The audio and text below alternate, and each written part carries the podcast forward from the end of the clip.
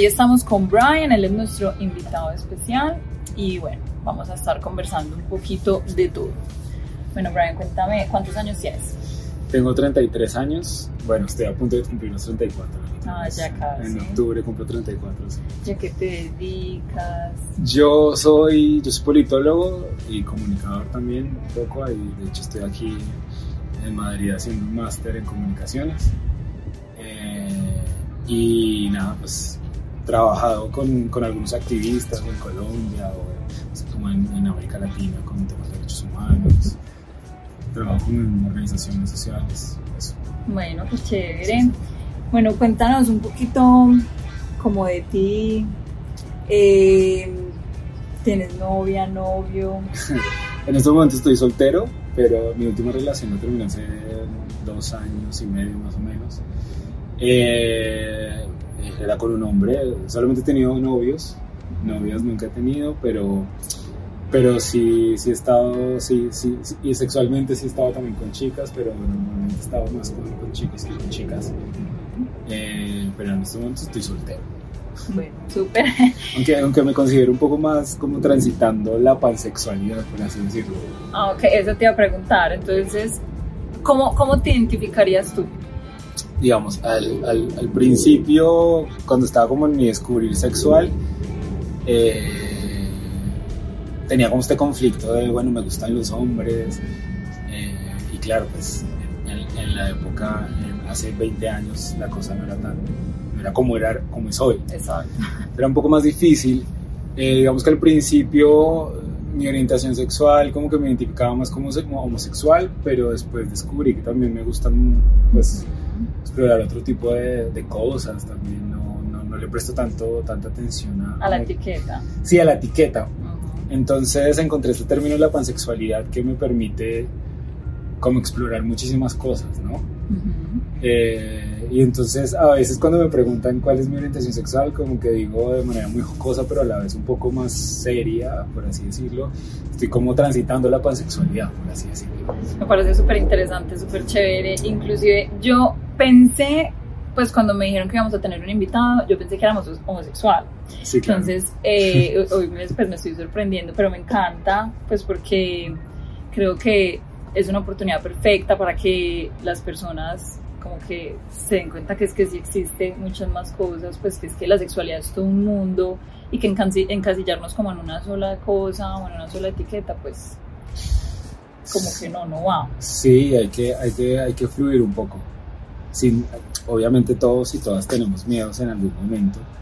No, y, Eh, y gustos, y pues. gustos, Hay sí, personas que claramente. simplemente les gusta o el hombre o la mujer Exacto, y perfecto. y está súper bien, o sea, no, nada, creo que en, en- en la sexualidad no hay nada equivocado, pues desde que todo se haga con consentimiento. Exacto. El- eh, creo que en la sexualidad no hay nada que esté mal, eh, sino estamos llenos de muchos miedos, ¿no? Llenos de muchos miedos a experimentar, a, a como arriesgarnos, a ver qué nos gusta, qué, qué no nos gusta también, porque pues hay un montón de cosas que yo, hay un montón de cosas que yo no hago.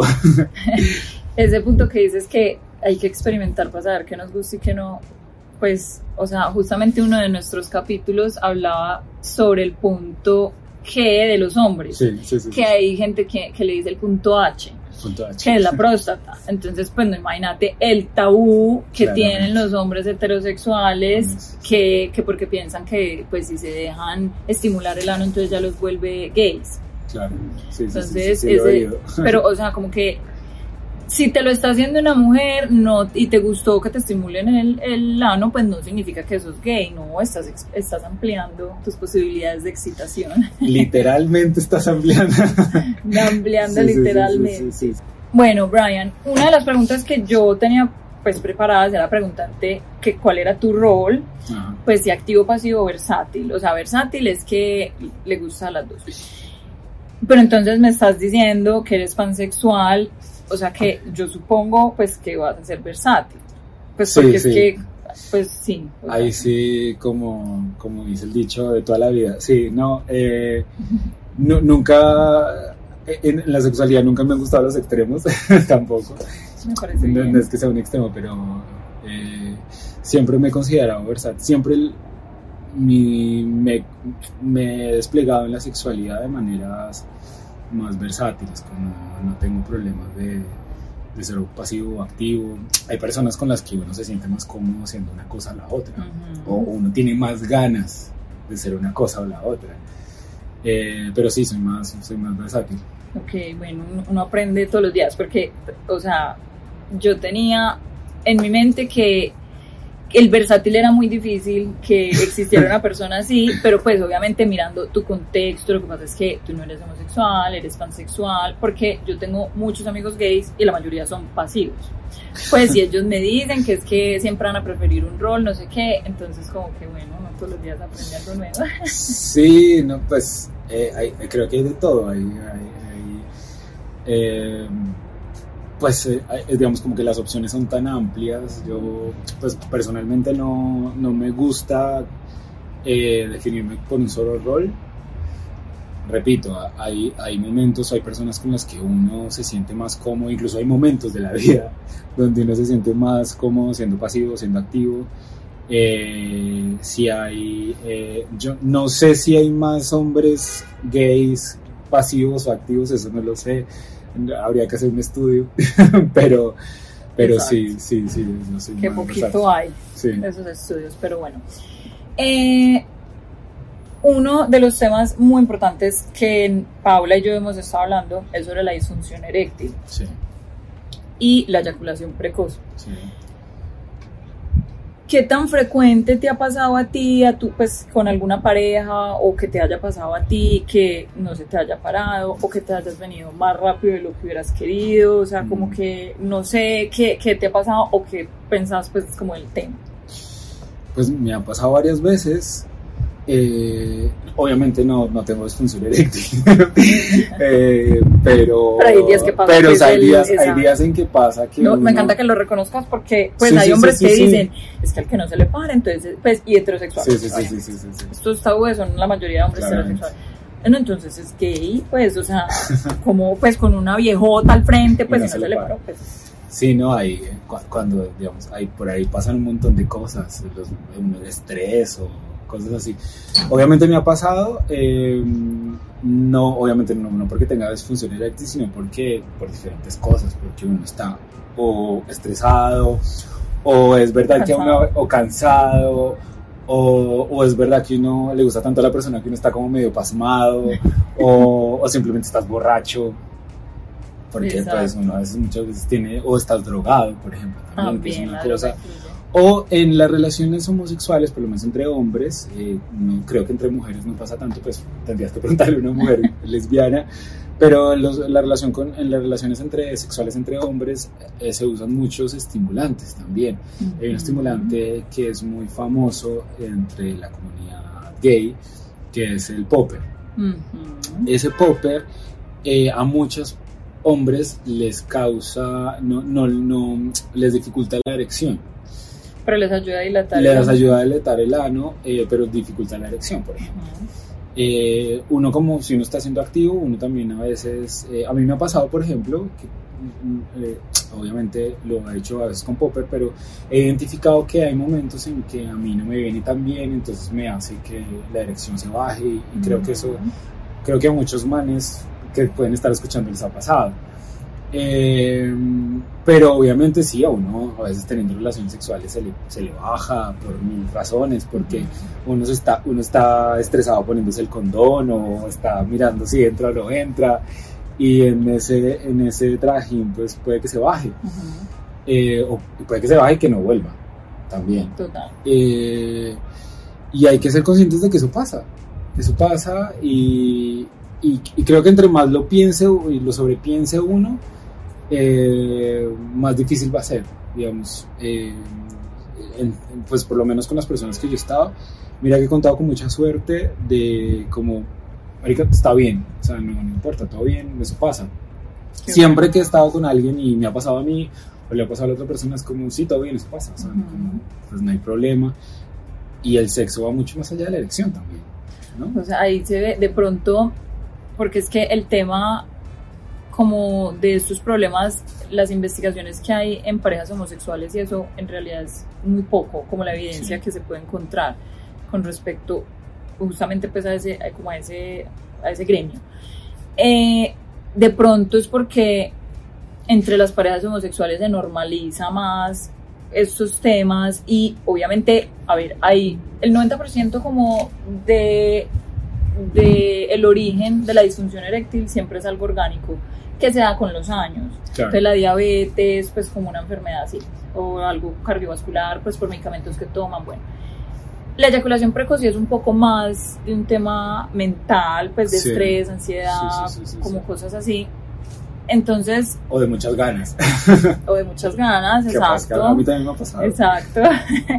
Entonces, de pronto, como que entre la comunidad LGTBI, no sé, de pronto como por la misma como lo que han vivido de tanto rechazo y eso cuando ya se han podido liberar un poco más, o sea, ustedes dijeron como que fue pucha, nos libramos del todo y chao. Entonces se normalizan muchas más cosas que hay, pues que entre las parejas heterosexuales como que todavía hay mucho tabú, pues que se tienen que guardar uno, por ejemplo, como mujer la imagen, de ser la, la, mujer de valores, el hombre el macho, el que tiene que durar, no sé qué. en cambio entre ustedes es como como, ay, más relajado. Hay, hay menos estereotipos, aunque hay estereotipos, obviamente. Siempre van a existir. Somos seres humanos, hay estereotipos, pero hay, hay menos estereotipos de, de, de, de esos que mueven a las relaciones heterosexuales y hay más, em, hay más posibilidad de explorar cosas.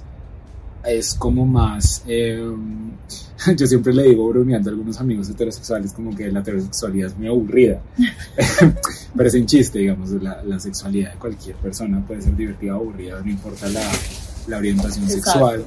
La orientación sexual de, de, la persona puede ser muy aburrida muy divertida, eh, o muy amplia muy cerrada, en fin. Pero sí es cierto que entre las personas LGBT, digamos, cualquiera sea la letra en la que se identifiquen, eh, pero que no sean heterosexuales, pues si es verdad que hay una posibilidad o hay una disposición a explorar más cosas. Obviamente, habrá personas que son más conservadoras o más tradicionales que otras, no importa si es heterosexual o homosexual o bisexual, lo que sea. Habrá gente que es más convencional o no sé. Pero en, por mi experiencia, eh, sí, sí siento que hay más posibilidades de, de explorar con una persona que no es heterosexual. Eh, las personas que no somos heterosexuales, lesbianas, gays, bisexuales, creo que hay más, hay más hay más disposición a explorar otras, otras, otras cosas en la sexualidad y otras partes del cuerpo también. Lo que tú decías, por ejemplo, de lo del punto G de los hombres que están en el ano, eso se lo dice un hombre heterosexual y es como, como que, no, ¿por qué? Eh, pero es verdad, o sea, hay a los hombres heterosexuales que están escuchando, exploren su ano, exploren su ano, eso no va a determinar su, su sexualidad, si quieren explorenlo solos y no le cuenten a nadie. Es que también se puede solos, claro. es como ver que una otra manera distinta de masturbación. Exactamente, explórenlo, eh, entonces hay una, hay una disposición a explorar más cosas. Entonces, yo te contaba más eh, antes que eh, claro, la disfunción eréctil, lo que no se te pare o que te vengas más rápido, claro que pasa, eh, puede ser un problema. ¿Conoces a, de pronto amigos o parejas que hayan sufrido como de disfunción eréctil mm. Sí, sí, sí, sí, sí, ¿Y ellos buscaron ayuda? Han buscado ayuda o lo han hablado entre ellos, ya sea ayuda, digamos, con un médico tradicional, digamos, un médico, sé, fisiológico, no sé cómo se dirá. El urólogo. O el urólogo o, el médico un sexólogo. un sexólogo, pero también de terapia, porque también muchas veces muchas veces puede ser un montón de cosas. Sí. Eh, sí, tengo amigos que están en pareja y es como, como, me cuentan, no sé, a mí me pasa o a mi pareja le pasa esto, lo otro. Eh, y al momento de buscar ayuda, o sea, la han buscado normal, porque se cree, obviamente por falta de información y de evidencia, pues con, como ya había dicho, se cree que de pronto hay como un miedo al a ser juzgados, pues como, como voy a reconocer ese problema y aparte como el miedo a la, a la, homofobia, como que de pronto haya un profesional, pues porque igual son personas, como has dicho, todo el mundo es ser humano, independientemente de su profesión o preferencia, lo que sea. Entonces uno también hay veces está envuelto pues en los mismos prejuicios. Sí, digamos, em, sí en el, en el, en el gremio médico, por así decirlo, en el sistema de salud, eh, sí hay, o sea, no se puede contar con, con profesionales que, que, tienen sus prejuicios, o que son un poco más conservadores, tradicionales. Eh, y pues claro, no sé, la, la, gente con la que me rodeo tiene otras posibilidades de buscar otro tipo de profesionales. No, digamos, no la EPS, pues, por así decirlo. Digamos. Creo que son muy pocas las personas en Colombia que tratan sus problemas de salud sexual con la EPS. Creo que son muy pocas, no sé, habría que, habría que averiguarlo, pero eh, no, es que, que, o sea, personas que se traten sus problemas de salud sexual, son muy pocas. se quedan callados o calladas. Exacto, y los que lo hacen creo que no buscan la EPS, yo creo que buscan profesionales más especializados, por así decirlo. Eh, pero, pero sí, sí, sí hay que, sí hay que decir que, que puede haber cierto tabú dentro, de la, dentro del, gremio médico, por así decirlo, de, sobre tratar la salud sexual del, de los hombres o de las mujeres que son lesbianas o que son gays, o incluso las mujeres u hombres que son trans, por ejemplo. Ahí sí que eso es otro mundo y que el, el, gremio médico... Esa va a ser una invitada. Exacta, exactamente, porque el, el, tema de la salud sexual, y de eso pueden hablar mucho mejor las personas trans que yo, pero el tema de la salud trans también es... Y la salud sexual de las personas trans es otro tema. Exacto. Pero, pero yo creo que los hombres gozamos de ciertos privilegios que, que, nos, que nos permiten como, como, tener otro tipo de abordajes, ¿no? Eh, pero, pero personalmente creo que no he encontrado, no, no, no tengo amigos o conocidos que me digan que, que, que, se le dificultó acercarse al, o tratar este tema de manera, de manera médica, no, lo puede haber seguramente, eh, tú me contabas que no, que no hay mucha investigación sobre eh, sexológica, sobre relaciones homosexuales. eso, debe haber, eso debe ser por algo. Eh, no sé por qué, pero, pero es curioso. Sí, pues, o sea, los sexólogos y sexólogas que somos, pues, como los más mente abiertos y, y aún así todavía hay como Ahí todavía muy quedados en lo de terapia de parejas, pero heterosexuales, entonces los tratamientos son enfocados, pues los libros que hay de terapia sexual son enfocados en problemas de parejas heterosexuales, entonces sí, ahí todavía falta. Falta más investigación. Sí, falta abordar más ese tema. Ahí hay una oportunidad de investigación. Claro que sí. Y bueno, no, ya como para ir cerrando, me encanta lo que decías que de pronto por el hecho de que las personas que no hacen parte de la comunidad heterosexual, como que están más... La comunidad heterosexual. están, también somos una comunidad. están como más abiertos a explorar, a experimentar, pues porque es que definitivamente no se rigen como por su, por esa etiqueta sea o gay o lesbiana, o sea, se salieron de la heteronormatividad, entonces se, se, permiten un poco más, unos más que otros, a experimentar. Yo, yo tengo ahí una hipótesis, obviamente no está científicamente eh, probada, pues habría que hacer algún tipo de investigación ahí, pero yo creo, son mis intuiciones de que como históricamente hemos estado, estuvimos o hemos estado un poco marginados a la, a la sombra, entonces también esa sombra y esa clandestinidad en muchos casos nos ha permitido eh, experimentar cosas distintas. Claro.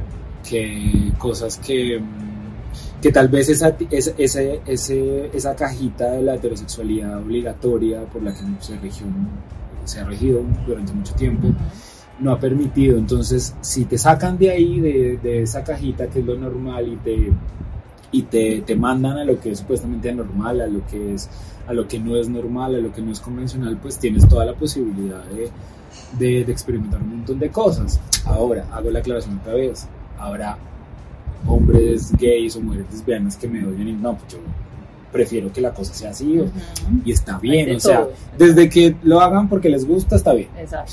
Pero, pero sí siento que la, las personas LGBT eh, si tendemos a experimentar muchas más cosas o tenemos menos tabúes sobre la sexualidad. Eh, el solo hecho, digamos, que los hombres, que las relaciones sexuales entre hombres, ese tabú del, del, ano uno esté, aunque, aunque, aunque debo hacer una aclaración, y es que muchos hombres activos, eh, hombres gays activos, no les gusta, que no les gusta y tienen también, y, exacto, y tienen ahí como una, como una tara, un poco como, uy, no. Y eso, pues no sé, si no les gusta, pues está bien, pero, pero, pero, pero hay como, el, el ano tiene como, hay una, hay como un mito ahí, como una cosa ahí. Porque se ve como lo, o lo prohibido, o lo sucio, o lo, como vulnerable para, para el que se cree el hombre así macho Exacto. Es, es, ahí como una zona bastante particular. Eh, y pues nada, la invitación es a que desde que les guste, desde que consientan hacerlo, pues vayan hasta donde les dé. Exacto. Bueno, Doc, aquí vemos la historia de Brian que muy amablemente nos la ha contado sin ningún tipo de tapujos. Pero entonces eh, lo que yo creo es que normalmente pensamos que el tema de la disfunción sexual no tiene por qué influir la orientación, pero en este caso vemos que sí. En realidad sí, sí influye yo digo que para cualquier tipo o de terapia o de tratamiento que tenga que ver con la sexualidad, con la parte sexual, va a influir la orientación. Porque es que, o sea, no podemos generalizar cuando es, pues se sabe que todas las personas son diferentes. todas todas las personas son un mundo distinto. Y todas las personas van a tener estilos de vida, preferencias diferentes que pues, o sea, tú no puedes aplicar como lo mismo en todo el mundo. Entonces, en una parte tan íntima como es lo sexual, pues saber su orientación es fundamental, porque tú si asumes que, que tu paciente es un, es un hombre heterosexual, pues te está cerrando a examinar, por ejemplo, el ano. Entonces puede afectar y pues no van a poder como encontrar entonces un problema y además que muchas veces es importante preguntarlo porque ellos hay veces como que se cohiben en, en, decir su orientación o si son bisexuales, pues como que se han tenido algún tipo de relación con, con otro hombre. Pero eh, de, entiendo que es que también el tema es el tema de los médicos y son los profesionales en salud, porque según un estudio que leí de Boston Medical Group, es el 40% de los médicos que dicen como no, esto hay, esto hay que tratarlo eh, de igual manera.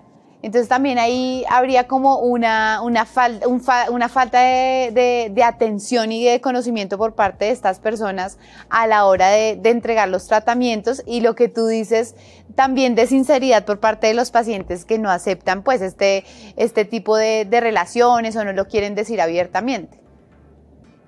Total, mira, yo ahí pues no estoy de acuerdo cuando se dice pues que no importa y además es que, yo sé que no lo hacen, o sea, pues ese estudio no salió pues como por la mala fe de los médicos o un rechazo hacia las parejas y las personas homosexuales o bisexuales, sino que hay muy poca investigación en realidad que tiene que ver con las personas homosexuales. O sea, es muy poco lo que se abarca y es muy poco también lo que se ve en terapia o por lo menos de los diferentes profesionales que he tenido la oportunidad de conocer y de escuchar, dicen que no es muy común, pues eh, como atender personas eh, que tengan una orientación sexual, pues eh, que les guste el mismo sexo hablábamos de muchos prejuicios, como tú mencionabas, que tenemos a veces las parejas o que uno dice, ay, no, si no se le paró es porque ya no le gustó. Digamos, ¿a qué tipo de, prejuicios o, demás se enfrentan las parejas del mismo sexo y por qué pueden llegar a tener disfunción eréctil? Mira, eh, como qué tipo de prejuicios, es que ahí se podría compartir el tema como de que de pronto se asustan o como que evitan buscar ayuda y hablar porque están luchando pues como contra una ansiedad que les genera el tener alguna disfunción, algún problema sexual, como temas de, de, expectativas, lo mismo que un hombre heterosexual, pero a eso sumale un miedo a la homofobia. Entonces como que pues será que el profesional al que yo me acerque me va a juzgar, me va a hacer una cara rara, me va a mirar raro, pues eso, aunque hemos logrado muchas cosas en cuanto a los derechos de los homosexuales y los bisexuales, igual hoy en día todavía se ve mucho rechazo y mucho tabú. Entonces, eso, no, pues imagínate, eso los debe asustar y como que, ay, no, qué pereza, pues yo veré qué hago, busco en internet y para buscar en internet para saber que no hay casi información sobre el tema, tenaz. Y como con respecto a qué se debe que ellos sufran de una disfunción eréctil o una eyaculación precoz, ahí sí yo creo que pues como el origen de esto no afecta, eh, no va a ser diferente. Porque, a ver, la disfunción eréctil, como lo hemos hablado y lo hablamos con el doctor en, uno de los videos, em, el 90% de, la, como el, de las veces que un hombre sufre disfunción eréctil por lo general tiene que ver con un problema médico, o sea, físico, orgánico. Em, diabetes, eh, pues por los años, eh, bueno, como cosas así. Em, entonces como que igual pues están también es como que hay las mismas probabilidades de que sufran de esto según los años pasen. Y en cuanto a la eyaculación precoz, pues también como que su origen también va a ser lo mismo, pues va a depender como según las expectativas que tenga, como todo este, este tema, sino que ya el tratamiento va a ser diferente. Porque, por ejemplo, la rigidez que se necesita para penetrar la vagina no es la misma que la que se necesita para el ano. El pene se necesita que esté más rígido para penetrar el ano. O sea, porque es más difícil, es más estrechito, es más sí. y el, y el ano no tiene una lubricación natural, sino que hay que ayudarlo y todo, mientras que en la vagina pues, pues, pues es más ancha, pues por ahí nace un bebé. y, ella se, se, acomoda como más, entonces no se necesita que el hombre esté totalmente armado. Claro, pero digamos también ahí, no sé, no sé si, si tú creas el tema de los roles. Siempre se habla de que cuando es una pareja homosexual hay un hombre que es pasivo, otro que es activo. ¿Eso en algún momento eh, puede llegar a afectar emocionalmente o terminar en una disfunción sexual? Eh, a ver, como que sea el causante de una disfunción sexual, mm, yo creería que no. Pero sí, como que, a ver, la gente cree que entonces el que es pasivo, si no tiene una erección, pues o, se viene rápido, no importa, porque no es el que está pues dando, sí. sino que es el que está recibiendo pero yo tuve la oportunidad de, además de Brian, hablar con otros amigos eh, míos homosexuales y ellos me decían, y resulta acontece que todos son pasivos, y ellos me decían, no, para uno también es importante pues que esté parado, porque es que igual uno hace otro tipo de cosas, así uno no esté pues participando en la penetración, pero pues eh, la masturbación, claro, ellos en algún momento esperan también venirse sin importar que ellos sean pues los que están los que están recibiendo. Exacto, y eso que puede haber eyaculación sin erección, pero no es lo mismo, pues como que esté ahí dormido y, se estén viniendo, pues eso como que no los va a hacer sentir pues como tan bacano, tan chévere, pues obviamente ellos también quieren estar desarmados, o cuando, o si les van a hacer sexo oral, pues quieren que obviamente esté pues parado. Y entre ellos también se miran obviamente y se mandan fotos a ver cómo lo tienen no sé qué entre ellos es muy común o por lo menos mis amigos es muy común los nudes incluso desde antes de verse en persona. Entonces imagínate como el nivel de importancia que le están dando a sus genitales pues para poder estar con otra persona. Entonces, quién sabe, yo creo que eso sería un tema muy interesante de investigar y o sea, darle la oportunidad porque quién sabe si de pronto entre los mismos homosexuales haya incluso más ansiedad por este tema de sufrir disfunción o eyaculación porque son como más abiertos en el tema de, de mandarse pues desnudos y fotos y esto. Por lo general, como mujer en, en parejas heterosexuales como que se cuida más por el el que dirán que la mujer no hace eso, eso es, eso es de una mujer sin valor, no sé qué, bueno, todos los tabús pues que hay alrededor de eso. Doc, normalmente, eh, bueno, existe la creencia de que si a un hombre no se le para es porque es gay o porque pues no le gusta a la mujer y no siente ningún tipo de deseo frente a ella y que de pronto si tiene otras experiencias puede que, que, sí, que sí tenga una verdadera erección. ¿Qué tan cierto es eso? Es totalmente falso. Y te voy a decir, soy una persona que le ha pasado mucho que cuando los hombres me preguntan sobre mi profesión, em, o por ejemplo me preguntan sobre los videos que estoy haciendo acá, pues que se ha mencionado sobre la disfunción eréctil y la eyaculación precoz, me dicen como, pues, pero, ¿y es que a quién le va a pasar eso? Pues, como así? Entonces, eso es un hombre que no le gusta a la mujer, no, e, e, ese man, no, pues es gay, tiene que ser gay. Pues es que a uno, y, y yo soy una mujer que yo creo que ya les he comentado que me ha pasado, en los hombres que, que o, o, se les para o, o se viene súper rápido. Y entonces es como, pero es que como así uno teniendo pues una, una viejota de esas y no, es imposible, pues uno se tiene que emocionar. No, pues no, no es que también hay, hay, hay, hombres de pronto muy ansiosos o como que por el mismo, como que, ay no, pues está entonces bien linda y sabe no sé qué, entonces creen pues que tiene que ser el Superman en la cama, no sé qué entonces pasa, como que se dejan apoderar por esa misma ansiedad y eso. Entonces es totalmente falso porque, o sea, es, es lo mismo que uno le dice a la pareja del heterosexual, porque muchas creen, eso lo llegamos a hablar también, muchas creen que es que, ay, no, yo no le gusto, pues ya no, ya no me ve, pues como que buena, pues provocativa para el programa, entonces, no, pues ya, chao, o, ay, no, definitivamente, Oli, maluco, ¿qué está pasando conmigo? es que el problema no es el, la otra persona. El problema está dentro de la persona que le está sucediendo eso, dentro del hombre que le está sucediendo eso, por no aprender a controlarse él mismo. O sea, como que está dejando que la mente le está dando vueltas y vueltas y no está teniendo un buen control. Que eso se, se debe también, por ejemplo, a la falta de educación que han tenido desde chiquitos, una introducción a la sexualidad errónea, pues como o la, que no es muy adecuada o algún, inclusive algún trauma que han tenido y les está generando eso. Entonces es más bien como sanarse ellos, organizarse ellos y no tienen nada que ver con la otra persona.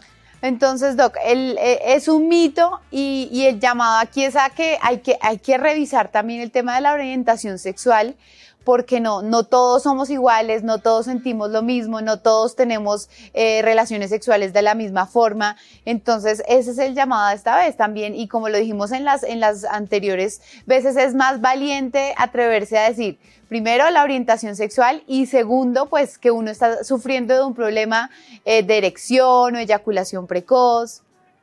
Tienes toda la razón. Eh, el silencio es el peor enemigo de la solución y muchas veces como por esos miedos, esos prejuicios que nos rodean, la gente no habla, no busca ayuda, creyendo que eso los hace más débiles, menos varoniles o más raros o me van a juzgar. Y pues a ver, un buen profesional que tenga una buena ética va a ser una persona que no te va a juzgar y va a brindarte la mejor solución posible que se va a ajustar a ti, a tu estilo de vida, a tus preferencias y eso no va a ser ningún impedimento pues como para, para tu recuperación. Entonces hay que dejar ese miedo y buscar a los mejores profesionales posibles. Entonces ya eh, en el próximo capítulo del punto G de la W Radio estaremos tratando otros problemas y conociendo en detalle eh, este tipo de relaciones homosexuales, heterosexuales, incluso pues esperamos poder hablar con una mujer transgénero que tienen muchas cosas que contarnos sobre su sexualidad.